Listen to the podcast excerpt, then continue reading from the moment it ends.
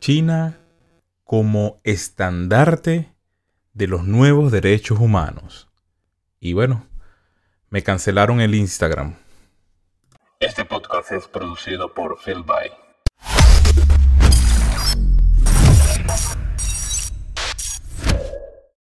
Sean todas y todos bienvenidos una vez más a Pa' que sepáis podcast.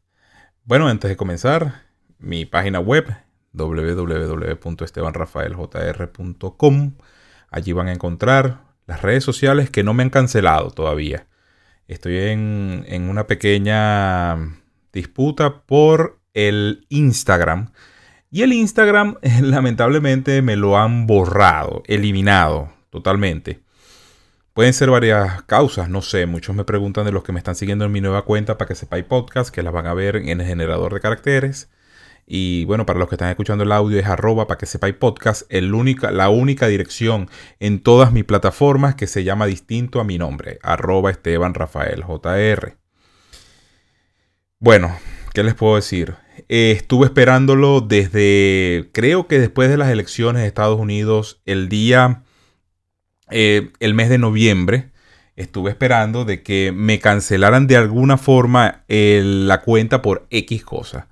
Lamentablemente no me dan ninguna respuesta acerca del por qué o qué, regla de la comunidad violé. Sencillamente me envían todas las reglas de la comunidad y me dicen, bueno, mira, violaste alguna regla. Entonces me pongo a leer yo las reglas de nuevo y técnicamente lo único que tú puedes hacer en Instagram es colocar fotos de paisajes, colocar em, cuestiones para vender porque ahora el Instagram se, especializa, en la venta y no puedes venderlo todo, depende de dónde estés ubicado.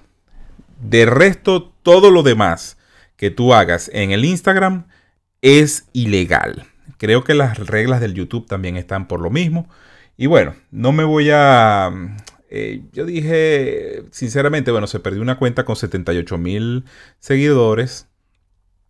Es una cuenta que más allá de ser una cuenta eh, llena de seguidores, había estado baneada, ha venido consecutivamente siendo objetivo de baneos y baneos y baneos. ¿Y con qué quiero decir baneos? Bueno, que no aparece en, en las búsquedas, que quería hacer un live y me decía esta función está inhabilitada por el momento.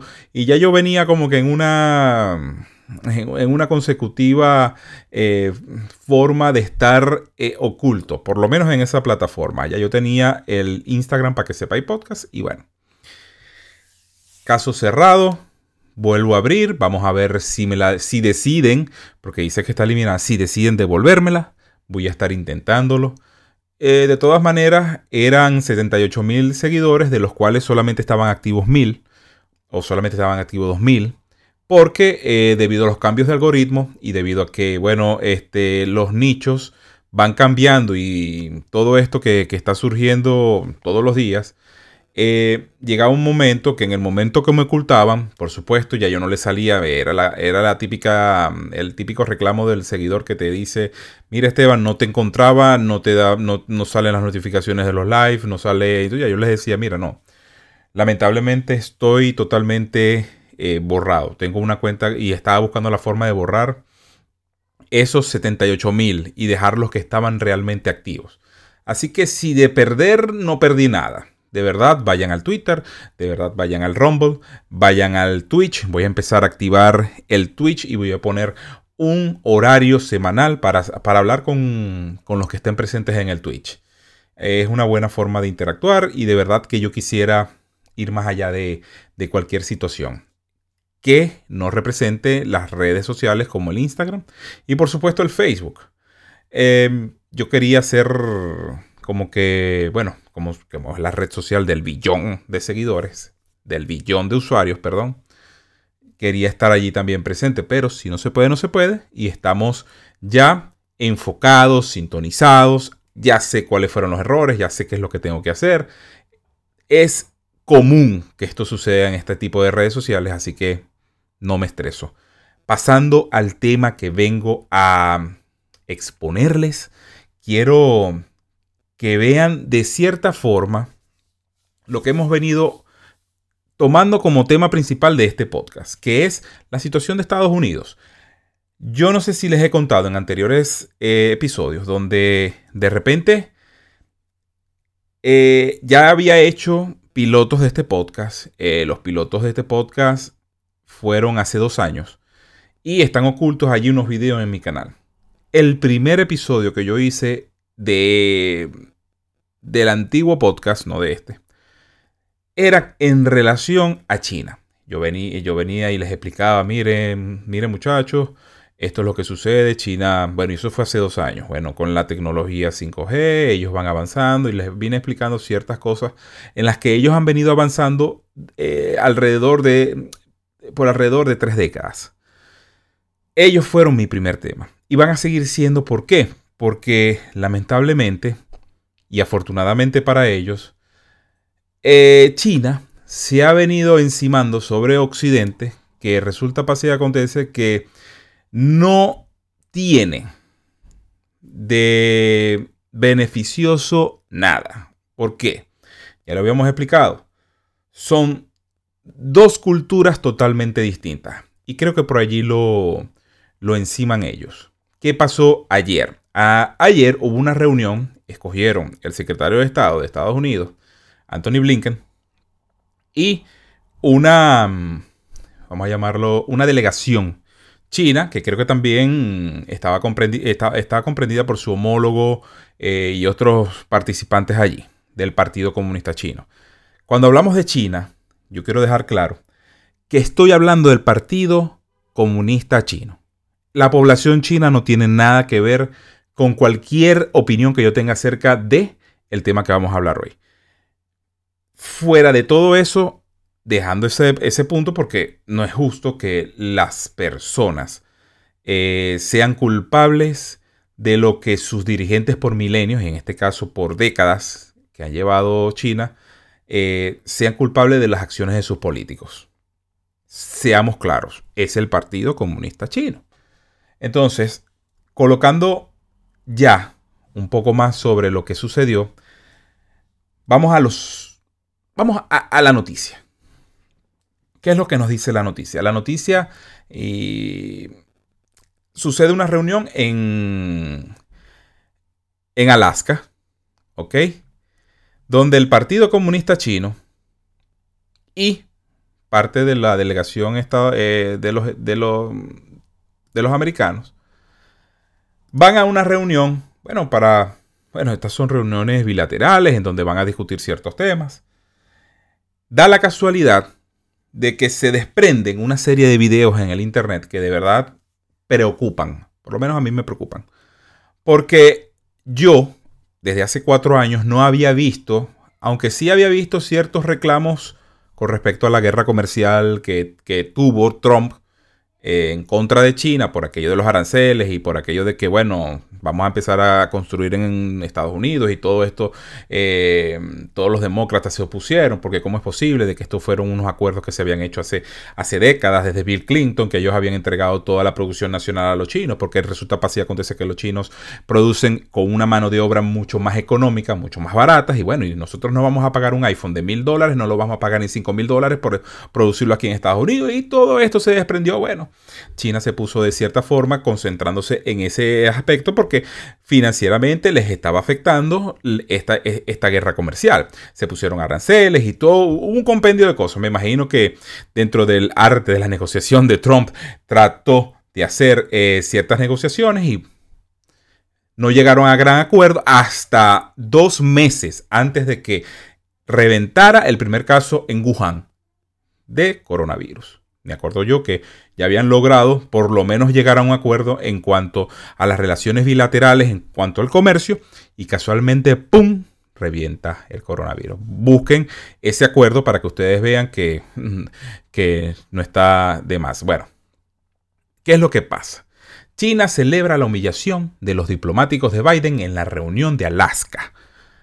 ¿Por qué? Yo les voy a mostrar un video se los voy a tratar de traducir porque, bueno, hay, hay chino, inglés y, bueno, y el que le voy a poner yo en español. Fíjense qué es lo que sucedió realmente.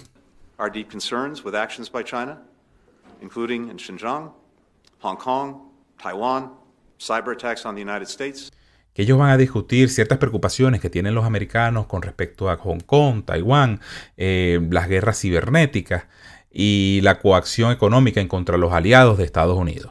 economic coercion our allies. Each of these actions threaten the rules-based order that maintains global stability. Entonces ellos hablan de que estas acciones eh, desnivelan el equilibrio de la de la, mm, de la paz mundial. Te viene chino. Well, you can't blame this problem on somebody else. No puedes culpar de sus problemas a otro, o sea, ya Ahorita, ahorita les traduzco en, en maracucho, que es lo que les quiso decir. I have to tell you, what I'm hearing is very different from what you described. Estoy muy sorprendido de lo que tú estás diciendo y acaba de describir. Uh, I'm hearing deep satisfaction that the United States is back, Que ese es el problema. Claro, los chinos se alegran de que Estados Unidos vuelve, pero no es porque vuelve eh, aquella persona con la que van a negociar. Estados Unidos vuelve, según el, secretario de Estado, porque pueden maniobrar y socavar y humillar y hacer lo que les da la gana con la persona que está en estos momentos a cargo de la presidencia de la República de Estados Unidos. I'm also hearing deep concern about some of the actions your government is taking. Entonces, el Blinken le dice, mira, que tienen algunas preocupaciones por algunas cosas que ustedes están haciendo como gobierno. Y aquí le viene el chino.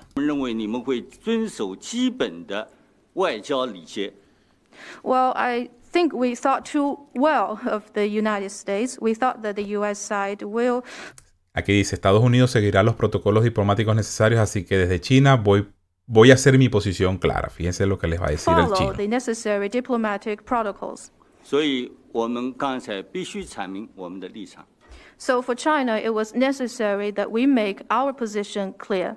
我现在讲一句，你们没有资格在中国的面前说你们从实力的地位出发同中国谈话。 Mi madre. So let me say here that in front of the Chinese side, the United Los Estados Unidos, dice, no tiene la calificación para decir que quiere, does not have the qualification to say that it wants to speak to China from a position que quiere hablar con China desde una posición de debilidad. Es la traducción correcta. No había visto a, bueno, ellos tienen su, su- su delegación y entre los chinitos están Wang y Yang. Acusaron personalmente a Estados Unidos de abusar de ellos como invitados a la reunión y desobedecer el protocolo diplomático. Eso sucede cuando los funcionarios, el secretario de Estado, se va a una reunión y no está preparado. Son personas que no están acostumbradas a este tipo de, de reuniones bilaterales y se encuentran con esta, con esta queja. Los chinos se iban a quejar por todo porque naturalmente eh, los chinos andan picados de culebra. Vamos a hablarlo coloquialmente. Andan, andan como que medio molestos de que cuatro años ellos no pudieron hacer lo que le dio la gana con Estados Unidos y ahora ellos van a poner el pie sobre el pescuezo de quien está en estos momentos en eh, la presidencia y todos los que eh, el poder compone dentro de Estados Unidos porque la, el balance de las fuerzas dentro de Estados Unidos cambió. Entonces tienen el Congreso, tienen el Senado y tienen la presidencia. Y los chinos van a aprovechar eso. Lo que sí me causa este, bastante curiosidad es que ya estos venían preparados con este argumento, venían preparados con este discurso. Ellos no, ellos no estaban ningún ofendidos porque no los habían atendido bien. Ellos lo que estaban era esperando el momento de meter el navajazo que tenían que meter. De meter la cuchillada, de meter la puñalada trapera, como lo quieran llamar, y desde el país que ustedes me estén escuchando. Prácticamente, y Maracucho le dijo, papi, vos no tenéis que venir a hablar desde tu posición, que estáis chorreado. Usted se calla y se sienta. No nos va a venir a hablar a nosotros de derechos humanos, que se habló de derechos humanos. No nos vas a venir a hablar a nosotros desde de, que nosotros viol... No, nosotros tenemos nuestra democracia, que es totalmente falso. Eso es una tiranía. Nosotros tenemos nuestra democracia al tiro de nosotros, los chinos.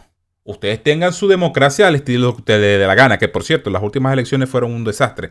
Qué desastre, manito. Le dijo así, coloquialmente. Lo ninguneó. Y no tuvo una posición de defensa el secretario Blinken. Tuvo que tragarse las palabras. Y que encima de eso, los chinos ven ahí y digan, por ejemplo, Yang aprovechó la oportunidad para instar a Estados Unidos de dejar promover derechos humanos y la democracia en un escenario internacional y a regañar al país por sus propios presuntos abusos contra los derechos humanos. Por supuesto, porque ellos se, se armaron una novela de BLM, se armaron una novela de Antifa, con todo, con, con todo el... Eh, con, toda la hazaña que tenía que tener el, asunto para poder sacar al que le estorbaba, que era Donald Trump. Ahora que tienen esa novela armada, no hayan cómo sacudírsela. Entonces muchas personas dentro de Estados Unidos en realidad tienen poca confianza en la democracia de los Estados Unidos. Eso lo saben los chinos. ¿Por qué? Porque los mismos demócratas la socavaron. No les importó hacer lo que hicieron en noviembre, sea lo que sea, porque no voy a nombrar aquí una cosa, no vaya a ser que YouTube, aunque esto va a estar por Rumble también. Y dice, y tienen varios puntos de vista con respecto al gobierno de los Estados Unidos. Todo eso lo saben los chinos. Incluso eh, mencionaron, continuó Yang, los desafíos que enfrentan los Estados Unidos en materia de derechos humanos están profundamente arraigados. No solo surgieron en los últimos cuatro años. O sea, esto no es culpa de Trump, les está diciendo como Black Lives Matter, que fue una organización creada bajo el gobierno de Obama. No surgió solo recientemente, o sea, tienen años con este problema, así que si tú me vienen a hablar de los campos de concentración que yo tengo allá en China, donde tengo un poco de musulmanes haciendo trabajos de fuerza, a mí no me vengas a decir nada, ustedes tienen también su problemita aquí. Se los dijo bien claro. ¿Qué pasa? Incluso rompieron reglas las, reglas de diálogo, que son de dos minutos tú, dos minutos yo, las rompieron. Eso no les importó nada, vinieron y hicieron desastres. Señores, los ningunearon. Estados Unidos en estos momentos está en una posición de debilidad extrema extrema ante los, eh, vamos, a, vamos a llamarlo los enemigos naturales, porque muchos americanos liberales, esto es lo que llaman los liberales, los zurdos, para no, para no insultar a nadie, estoy hablando en el término americano, liberal en Estados Unidos son los demócratas, que ya son más de izquierda radical que otra cosa. Incluso bajo el propio... Eh, bajo, bajo esta propia reunión, eh, se dice, hay un informe, esto, se salió, esto salió de Breaking 9-11. Dice, un funcionario de la Casa Blanca dice que Biden gritó al secretario de Estado Blinken esta mañana por llevar a una empleada con el pelo morado a la cumbre del PCC. Es no saber los protocolos. Bueno, ya la aprendió. Lamentablemente aprendió mal y lamentablemente quedó en una posición de debilidad tan fuerte que no se sabe a futuro qué es lo que va a suceder con las relaciones China Estados Unidos. Yo sí sé qué va a suceder. Ellos van a seguir anteponiendo su modelo. Ellos van a seguir anteponiendo lo que ellos vienen desde hace más de 20 años haciendo. Tratando de doblegar a Estados Unidos por donde, por donde es, por el dinero. Lamentablemente. Si nosotros dejamos que esta cultura oriental arrope a la occidental, lamentablemente perdimos Occidente. Los, los valores judio-cristianos, todo esto que nosotros conocemos como vida, como que, bueno, no es la, no es la perfección, no es la vida que nosotros queremos 100%, eh, pero es un, es un modo y un estilo de vida que lo hemos comprobado que funciona durante milenios, porque se ha venido evolucionando. No queremos un estilo de vida importado al cual nosotros no tenemos eh, ni la más mínima, bueno, aquel que, le guste o aquel que tenga la definición de libertad. No queremos un modelo que nos traigan de Oriente a imponérnoslo en Occidente. El modelo este de vigilancia y todo este tipo de situaciones que nosotros no estamos acostumbrados y no, no, no queremos llegar a un extremo como, que, como el que está llegando Hong Kong. Bueno, por lo menos Estados Unidos. Entonces, eso vamos a seguir, vamos a seguir viendo, viendo lo que sucede. No quería pasarme más de allí porque quiero hacer la cancelación del día de hoy. Eso es todo con la información que tengo sobre el secretario Blinken. Totalmente débil. Da pena, es bochorno. No lo hagas. Blinken, no lo hagas, por favor. La próxima vez vete en una posición de negociación mucho más fuerte que no te... Yo no, no me acuerdo, bueno, escríbame en los, comentarios si existió al que le llegue este video, si eh, existió en algún momento en donde Pompeo, aparte de ciertas, de, ciertas eh, rencillas eh, diplomáticas, existió un escenario de este tipo. Ningún escenario diplomático es igual, pero por lo menos que lo hayan ninguneado, le hayan dicho cuatro cosas allí y todo el mundo quedó así como que, wow, ¿qué pasó? Nada. La cancelación.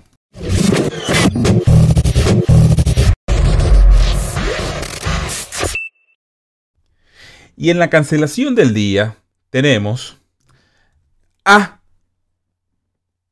el director. ¿De qué es la cancelación del día? Bueno, ustedes me pueden escribir, Esteban, vamos a cancelar esto. No tiene que ser político. Puede ser lo que sea, porque ahora todo, todo se cancela. Hoy decidí cancelar, y esto va para mi amigo Carlos Juanipa, a Josh. Vamos a ver. Josh Whedon se llama. Es el director de los Avengers, películas famosas como los Avengers, La Era de Ultron, y dirigió algunos capítulos de Buffy La Casa Vampiro, dirigió algunos capítulos de, mm, de, Ángel, también una serie que se llama aquí tiene todas sus discografías, los que están viendo los de Shield, eh, incluso hubo una eh, La cabaña en el bosque, Serenity, bueno, vayan a imdb.com para que vean cuál es su, cuál es su filmografía. Pero se cancela el día de hoy porque casualmente ayer mi amigo Carlos Juanipa me dice, mira, te voy a, para que veas en HBO Max, la película de la Liga de la Justicia completa. Cuatro horas. Cuatro horas de película solamente, bueno, relatando la historia. Bueno, ya yo había visto la primera que duraba una hora y quince minutos. Y no me había imaginado cómo le cambiaron el libreto a esa película. Lamentablemente, esa película no fue dirigida por, en su totalidad, por Zack Snyder. Se la dieron a Josh Whedon porque necesitaban, no sé, sucedió algo en la vida privada de Zack Snyder y no pudo culminar la película. Aunque yo creo que más bien va en otro sentido de que quisieron terminar la saga y Zack Snyder quiso continuarla porque eso fue la impresión que me dio esta película. Cortaron la Liga de la Justicia y siguieron con su vida eh, más, eh, más adelante. Este señor se cancela porque la embarró totalmente. No sé cómo decirles qué tan mala era esa película, que tuvo muchas críticas de cómo este señor, Josh Whedon, dirigió la película. Terminó la película. Un desastre sorpresa para mí. Y bueno, el que le guste este tipo de películas, vaya a verlo, pague HBO Max y vean las cuatro horas de la Liga de la Justicia, Zack Snyder Cut. Sin más que decirles, me despido en otro episodio. A partir de este episodio se va a subir en el nuevo Instagram tratar de recuperar el otro, no lo den por vencido. Así que bueno, como siempre les digo, fe, familia, vida, libertad, propiedad, para que sepáis, nos vemos en otro episodio. Es hora de contar mi lado de la historia de lo que sucede en el mundo, pero para eso necesito tu ayuda. Comparte y comenta donde sea que veas este video podcast. Y por favor, no te olvides de darle like. Con eso me ayudas a vencer el algoritmo siniestro de las Big Tech. Y si te gusta este proyecto, considera donar a www.estebanrafaeljr.com barra donaciones o en los links que te voy a dejar en la caja de descripción donde sea que veas este video podcast.